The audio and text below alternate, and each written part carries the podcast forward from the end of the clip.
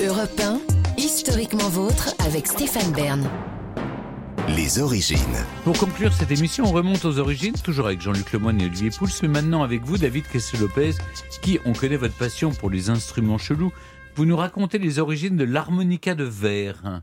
Au XVIIIe siècle, en Irlande, il y avait un monsieur qui s'appelait Richard Pockrich et qui était fabricant de la principale chose dont les Irlandais sont fabricants, à savoir la bière. Sauf que ça marchait pas de ouf, et donc Richard, il a fait faillite et il s'est retrouvé ruiné. Ça, faut le faire quand même. Et il faut le faire, c'est vrai. on y va.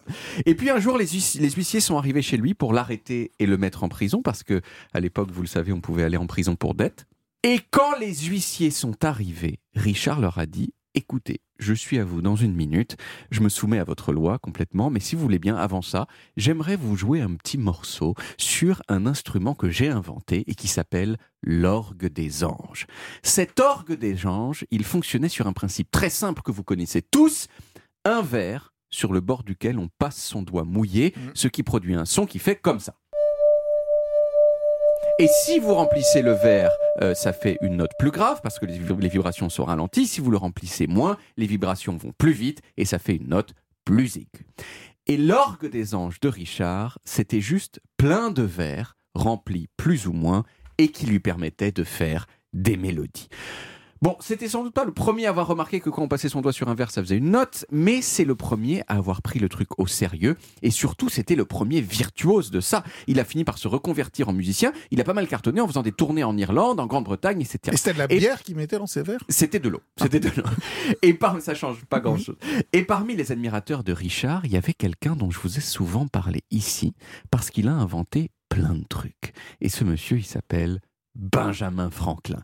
Benjamin Franklin, en 1761, il était en voyage en Angleterre et il a vu un soir un gars jouer de l'instrument de Richard. Il a été charmé, mais il s'est surtout dit il y a moyen euh, d'améliorer euh, le bail. Et notamment, il s'est dit que le geste du musicien, il serait plus facile si plutôt que de devoir tourner ses doigts, c'était le verre qui tournait. Et dès l'année suivante, il a mis au point ce qu'il a appelé l'harmonica tout court, mais qu'on appelle généralement l'harmonica de verre pour le différencier de l'harmonica habituel en métal de bouche dans lequel on souffle. Il y a un joueur d'harmoni- d'harmonica de verre français qui s'appelle Thomas Bloch qui dit que c'est un instrument qui ressemble vraiment beaucoup visuellement à un kebab.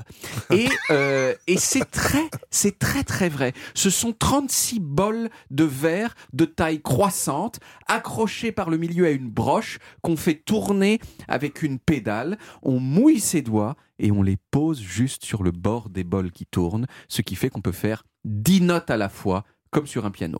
Et ce nouvel instrument, il a cartonné tout de suite. Beethoven a composé un peu pour l'harmonica et avant lui, même Mozart qui a composé pour l'harmonica de verre. Écoutez comme c'est joli.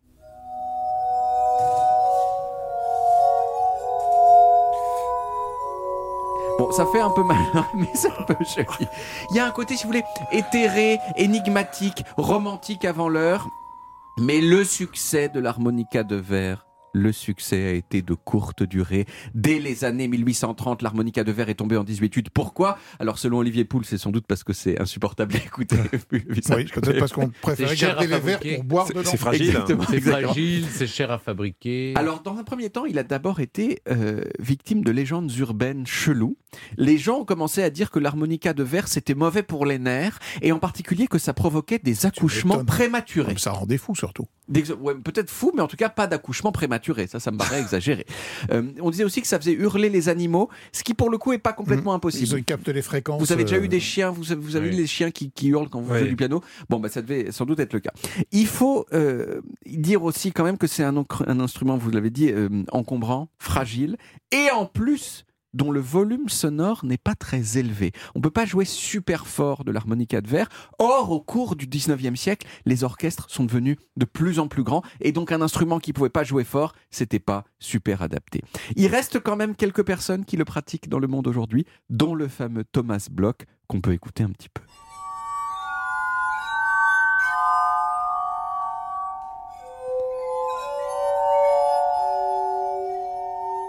Alors, je- vous aurais bien apporté un harmonica de verre, mais ça coûte 7000 euros, euh, ce qui faisait un petit peu beaucoup en note de frais pour Europe 1. Mais pour finir, Pour finir, vous vous souvenez qu'on avait laissé Rich- Richard Pockrich devant ses huissiers avec son Oui. instrument? Eh bien, figurez-vous qu'il leur a joué de son orgue des anges et que les huissiers ont été tellement charmés qu'ils lui ont laissé la liberté, juste avec la promesse de ne pas euh, dire qu'ils avaient fait ça. Euh, vous savez donc quoi faire hein, lors de votre prochain contrôle Jouer de fiscal. l'harmonica de verre. Voilà. J'ai trouvé plus simple. Ah oui. Payer mes impôts rubis sur ongle. Ah, Ah, J'ai cru ça, partir au c'est- Luxembourg. Non. non. Non, payant, La vertu. J'ai trouvé La j'ai- vertu, la vertu fiscale. Voilà. Vous, vous êtes sûr de, de ce type? C'est-à-dire que s'il y a des contrôleurs qui arrivent, avec un harmonica, ça passe.